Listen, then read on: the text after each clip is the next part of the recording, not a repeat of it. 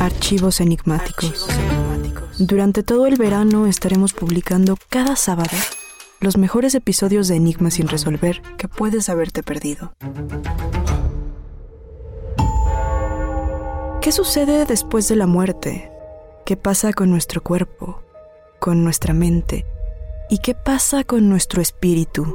En este episodio, que publicamos por primera vez el 22 de febrero, escucharemos relatos de personas que han experimentado visitas desde el más allá. Advertencia.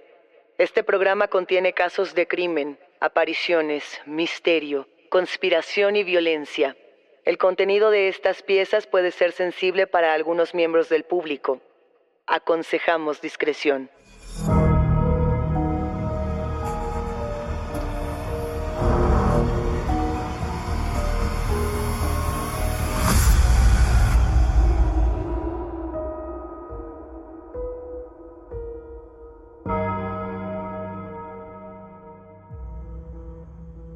Saludos enigmáticos, bienvenidas, bienvenidos de vuelta a nuestros testimoniales enigmáticos.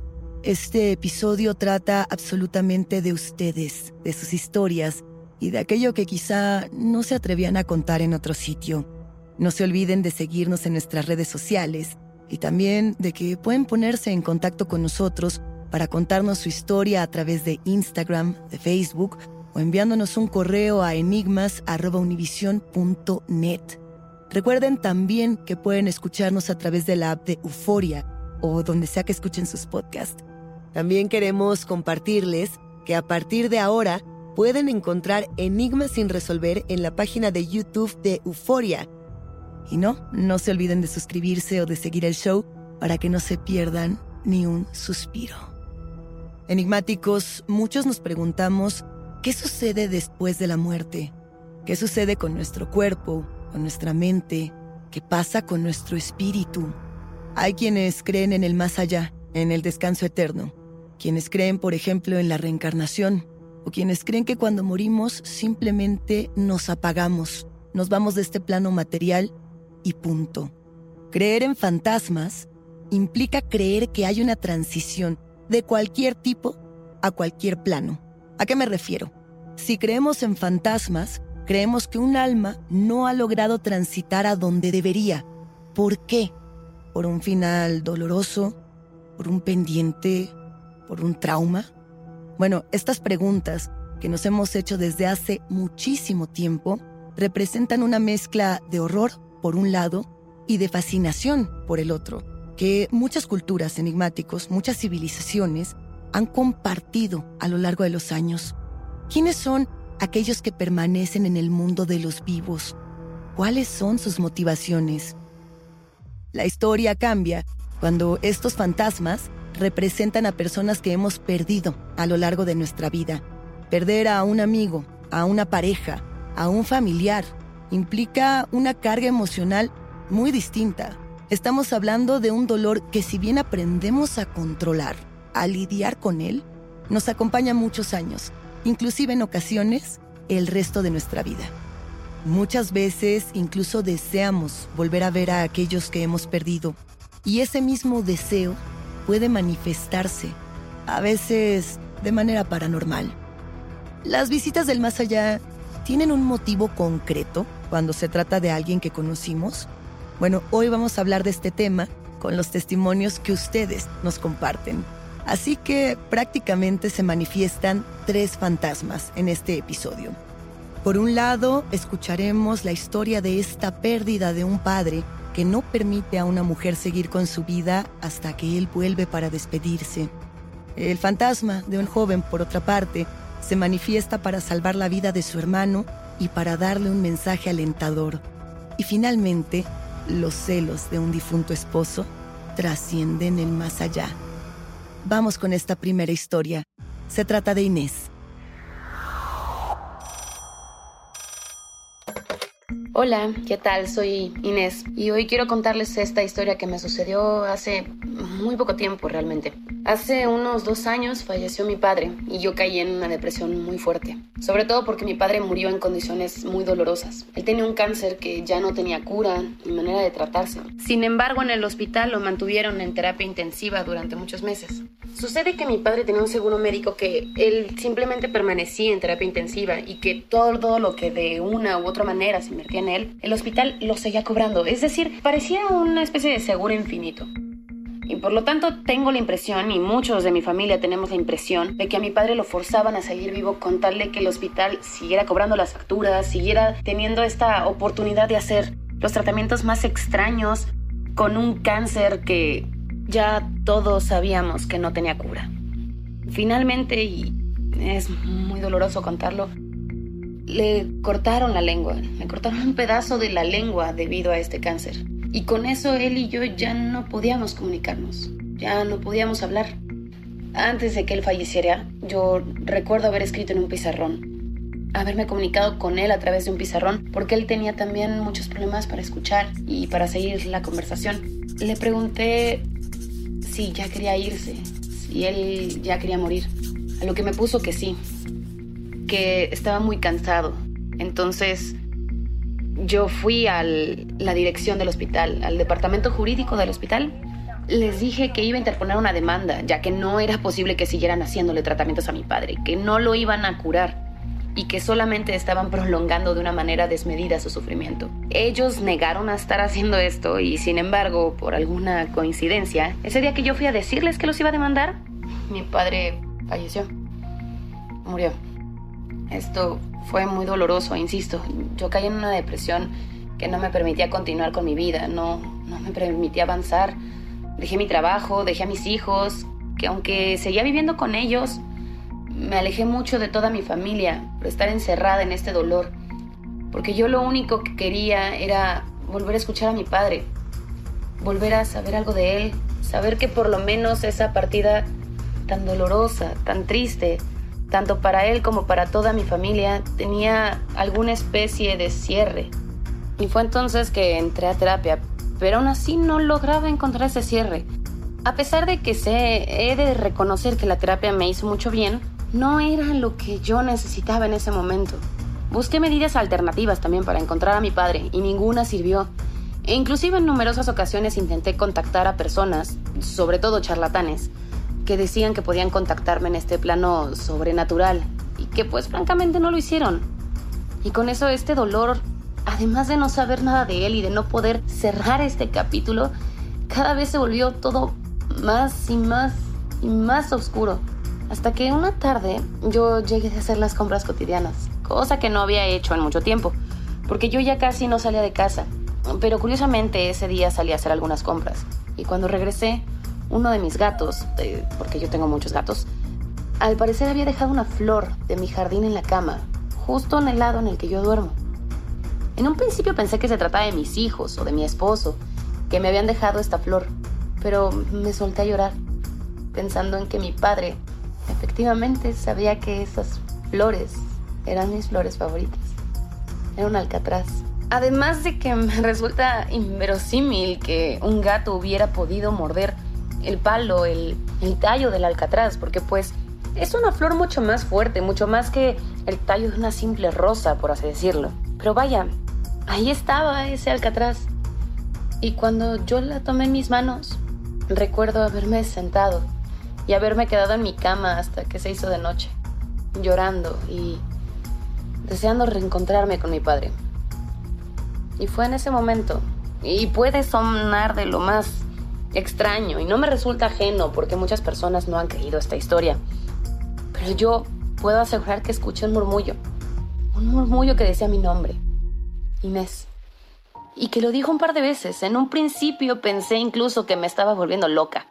Hasta que me di cuenta de que ese murmullo que me había dicho un par de veces Inés era exactamente igual a la voz de mi padre. Volver a escuchar eso, aunque estuviera en mi mente, porque no puedo saber de dónde vino, y no puedo entender cómo llegó esa flor a mi cama, que todo el mundo dice que probablemente fue el gato, pero que nadie lo sabe. ¿Cómo sucedió todo esto? No lo puedo entender. Pero a mí me tranquilizó mucho.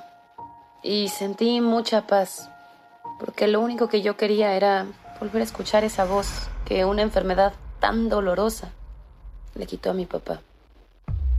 Muchas gracias por escuchar mi historia. Inés, agradecemos profundamente que nos hayas abierto un espacio de tu corazón, de tu vida privada, también de tu pérdida. En un espacio como Enigma sin resolver, precisamente queremos hablar de estas cosas, de lo que nos vuelve humanos y de esas inquietudes que compartimos todas y todos con respecto a lo que ocurre después de la muerte. Perder precisamente un padre es posiblemente uno de los dolores más profundos eh, para, para los hijos y para las personas que les rodean. Esto se debe justamente a ello, a la oscuridad que podemos sentir cuando nuestro protector principal nos deja a la deriva, o por lo menos eso es lo que sentimos, quedar a la deriva, quedarnos solas, quedarnos solos. Extrañar a alguien con quien compartimos toda nuestra vida no es algo sencillo. Ahora bien, ¿qué pasa con las manifestaciones del padre o de la madre cuando estamos hablando de fantasmas? Hay muchas interpretaciones de lo que esto significa, inclusive desde el psicoanálisis, por ejemplo. Y parte de lo que se dice de estas apariciones tiene que ver con la necesidad que nosotros mismos generamos de protegernos, de cobijarnos, de reconciliarnos con ese dolor, pero también de proteger a los otros. Por ejemplo, cuando muere nuestro padre, pero nosotros ya tenemos hijos, ese deseo también de proteger a nuestros hijos se vuelve una suerte de espejo que, puede manifestarse de muchas maneras.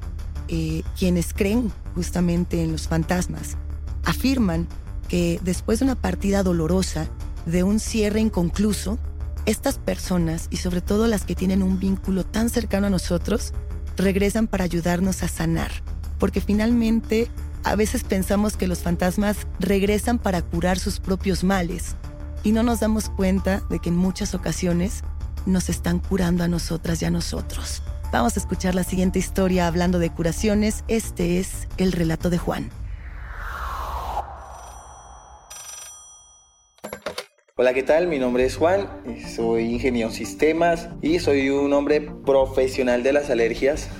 Tengo un resto de alergias desde que era chiquito, eh, tal vez porque fui un bebé prematuro esto me dejó un poco afectado en mi desarrollo físico y hasta anímico. O sea, yo soy alérgico al polen, soy alérgico al polvo, soy alérgico al chocolate, al maní, a ciertas nueces. Mejor dicho, yo hasta al café soy alérgico y eso aquí pues eh, en Colombia es una sentencia, ¿no? Todo esto se debe porque, o por lo menos lo que los doctores me han dicho, es que desde chiquito yo he sido alérgico a la lactosa y esto pues me generó que no pudieran amamantarme. Solo me dieron, eh, pues me alimentaron con ciertas fórmulas. Digo ciertas porque la mayoría de todas formas me causaban eh, pues un resto de, alergia. Y aunque esto parezca pues chistoso eh, para los que nos escuchan en, en Enigmas sin resolver a los enigmáticos, pues para mí era muy desconcertante y sobre todo de niño al descubrir todas estas alergias con mis papás.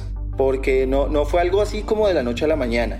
Eh, yo, yo recuerdo que hasta me daba cosa de todas las pruebas que me hacían de niño. Los doctores me inyectaban en todas las vértebras de la espalda diferentes sustancias. No, o sea, bendito Dios ya no lo hacen hoy en día porque pues me inyectaban en la espalda con unas agujas inmensas. Era algo, era algo horrible, horrible. O sea, mis papás no, no sabían ni, ni, ni, ni cómo, o sea, cómo reaccionar a esto, porque pues eh, nosotros vivíamos en el campo, eh, pues no, no, no, sabíamos bien cómo funcionaban estos tratamientos médicos, ¿no? Em, yo sé que yo todavía estaba pelado y pues pierdo a mi hermano en un accidente eh, él se accidenta un día que va, en la bicicleta y pues se va a un barranco, un voladero. Nosotros lo, o sea, lo estuvimos buscando, pasaron un par de días en, lo que encontraban su cuerpo. Eh, y pues fue algo muy doloroso, algo muy traumante porque pues yo pensaba que si lo hubiéramos encontrado antes, pues mi hermano hubiera sobrevivido. No, uno no sabe, pero recuerdo que mis papás y yo estábamos muy tristes hasta, o sea, hasta yo dejé ir a la escuela, mis papás ya no me dejaban ir a la escuela porque yo tenía que ir en bicicleta y mis papás ya no querían por miedo que, pues, que, la, que la usara, ¿no? Además de que yo iba a la escuela y regresaba enfermo porque me daba que por ciertos tipos de pastos, ciertos tipos de flores. Y el punto es que yo recuerdo que un día estaba en la casa con mi mamá y mi mamá compró fresas yo, yo estaba muy contento porque yo nunca había probado pues las fresas, ¿no? Entonces yo, pues yo estaba muy chiquito, yo tenía como 7, 8 años más o menos. recuerdo que me fui al baño, a, mi mamá me mandó a lavarme las manos para comerme las fresas. Eh, pues el baño es de esos baños de, pues de casa de campo, ¿no? Que están así afuera en el patio, uno tiene que cruzar así la tierra y todo, y ahí está. Entonces me estaba lavando las manos, pasa que de repente veo a mi hermano. Veo a mi hermano y, me mira fijamente y me dice, no te comas las fresas.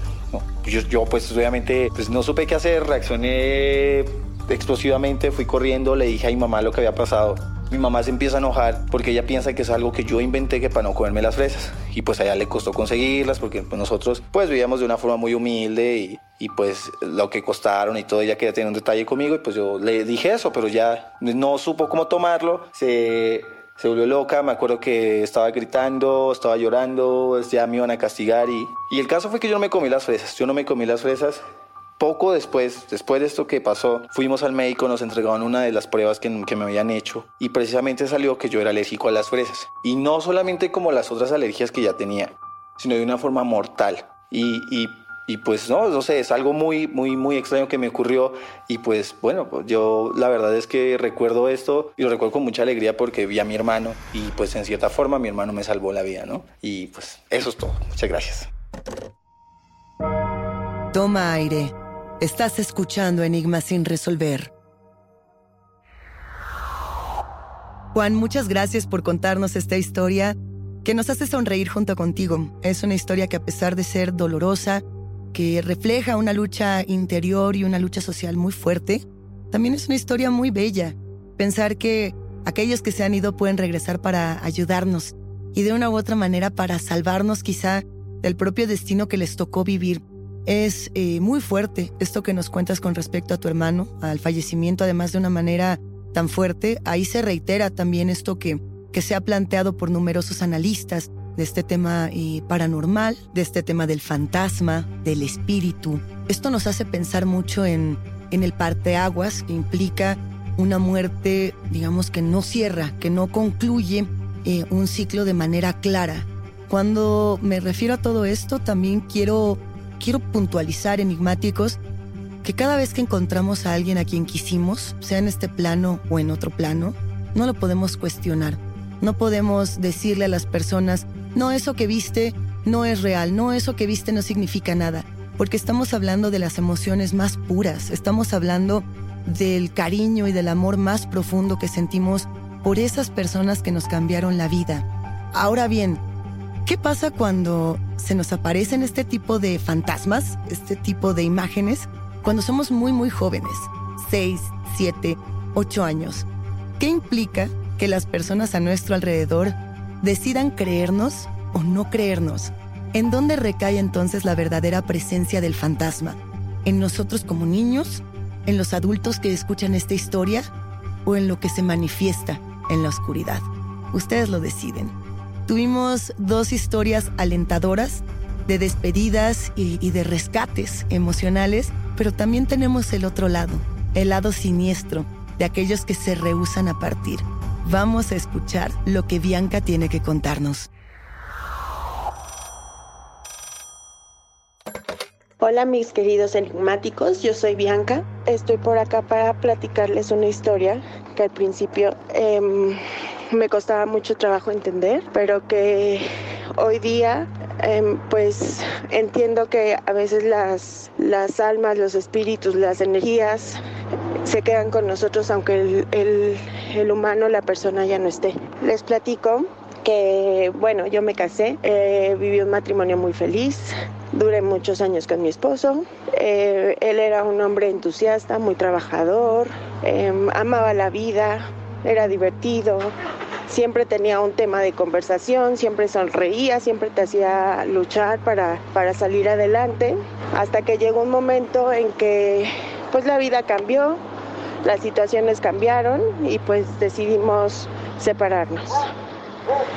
Eh, tiempo después de, de, separados, yo me entero que se había quitado la vida, que se había suicidado los motivos jamás, jamás lo supe, pero cuando me entero pues se me hizo una situación muy rara porque pues él siempre peleaba como, como porque la gente estuviera, estuviera bien, que luchara, que echara ganas, este, no sé, siempre estaba en pro de la vida. Nosotros vivíamos cuando estábamos juntos en un, en un departamento en el cual yo decidí quedarme y bueno, pues obviamente al él partir yo decido darme un tiempo de luto. Esto duró año, año y medio después de su muerte y conozco a una persona, un chico muy lindo, muy listo, muy guapo y pues decidimos empezar una relación. Mm, cuando nosotros estábamos ya en, una relación ya un poco más formal, que él me iba a visitar y todo, siempre que estábamos en el departamento sentíamos algo extraño. Mm, se nos prendían las luces, este se rompían platos. Un día que estábamos en la sala viendo una película se prendió la, la, campana de la estufa y como esas muchas historias. Sin embargo, todo le pasaba a él. A mí la verdad es que a pesar de que eran cosas fuera de lo normal, nunca me espantaron, nunca sentí miedo, nunca sentí... Eh, como la incertidumbre, o sea, yo, yo me sentía muy en paz. Y él pues no creía mucho en, la, en las cosas estas de, de, energías, de cosas así, siempre decía que era una casualidad. Hasta que un día él en el departamento este, fue al baño y de repente comenzó a gritar horrible, horrible, como si, em, no sé, horrorizado. No, no sabría explicar el, el, el grito que, que, que, él dio. Eh, corro al baño, toco la puerta, él no me abre, del impacto me decía que no y que no, hasta que yo decidí abrir la puerta, entro y cuál fue mi sorpresa, que estaba em, batido de la suciedad del baño, como si hubiera explotado la taza del baño y hubiera salido todo, todo, todo lo que, lo que, la porquería que, tenía. Em, en ese momento, pues como que creímos un poco más el, el tema de que algo había ahí y pues bueno, decidimos irnos a otro lugar, nos íbamos de vacaciones, em, ya evitábamos el, estar en el departamento solos porque pues no sabíamos bien a bien qué era lo que estaba pasando. Un día yo estando sola en, mi casa, pensando, recordando, eh, tratando de, analizar el porqué de todas estas situaciones, pues yo le pedí mucho a Dios, hablé con pues con el espíritu, con el ser de, de mi ex esposo y le pedí que por favor me dejara hacer mi vida, que me dejara ser feliz, que yo había sido muy feliz con él, pero que ahora era tiempo de, de que me dejara volar, que me dejara ser con otra persona. Se lo pedí con tanta fe que seguramente él era lo que necesitaba, que yo lo dejara ir, supongo, o quiero pensar eso ahora. A raíz de eso las cosas han cambiado. Eh, Estuvimos un tiempo más ahí en mi depa porque este chico se fue a vivir conmigo, pero al final decidimos venderlo, vender el departamento. Ya no nos pasó nada, pero creo que creo que el cambio de energías nos favoreció bastante. Pues bueno chicos, esa es la historia que yo quería comentarles. Em, yo creo que, que los espíritus, las almas y todo siempre deben de seguir un camino y a veces se quedan aquí esperando a que nosotros les digamos adiós. Gracias chicos, les envío un gran beso y un gran abrazo. Saludos. Muchas gracias Bianca por acercarnos a este fragmento de tu vida tan fuerte, también tan emocionante y que cambia por entero tu destino, el de tu pareja y quizá también el de tu difunto esposo, que quizá necesitaba escuchar esas palabras para trascender, para avanzar con, con su propio camino, con su propio tránsito hacia donde sea que estas almas se dirigen cuando necesitan eh, avanzar y cuando necesitan esta clausura, este cierre. Es, es también emocionante escuchar, hay que decirlo tal cual, estas historias de los espíritus que están enojados, porque si bien en muchas ocasiones esto puede tener un desenlace fatal, un desenlace que nos deja con un pésimo sabor de boca, también existen estas otras historias donde podemos hablar de cómo un espíritu que podría parecer violento entiende la situación y decide cerrar. No sabemos si este es el caso, pero conocemos ahora otra de estas historias de aquellos que nos visitan desde el más allá. Hasta aquí llegamos con los testimonios. La invitación queda abierta para ustedes, quienes construyen este podcast, a que nos compartan sus voces en enigmas.univision.net y también en nuestras redes sociales. No se olviden de seguirnos ahí mismo y recuerden que pueden escucharnos en la app de Euforia o en donde sea que escuchen podcast. Denle follow o suscríbanse al show en donde sea que nos escuchen y así no se pierden ni un momento de Enigmas sin resolver. También queremos compartirles que a partir de ahora pueden encontrar Enigmas sin resolver en la página de YouTube de Euforia. No dejen de suscribirse. Yo soy Luisa Iglesias y nos espantamos en el próximo episodio.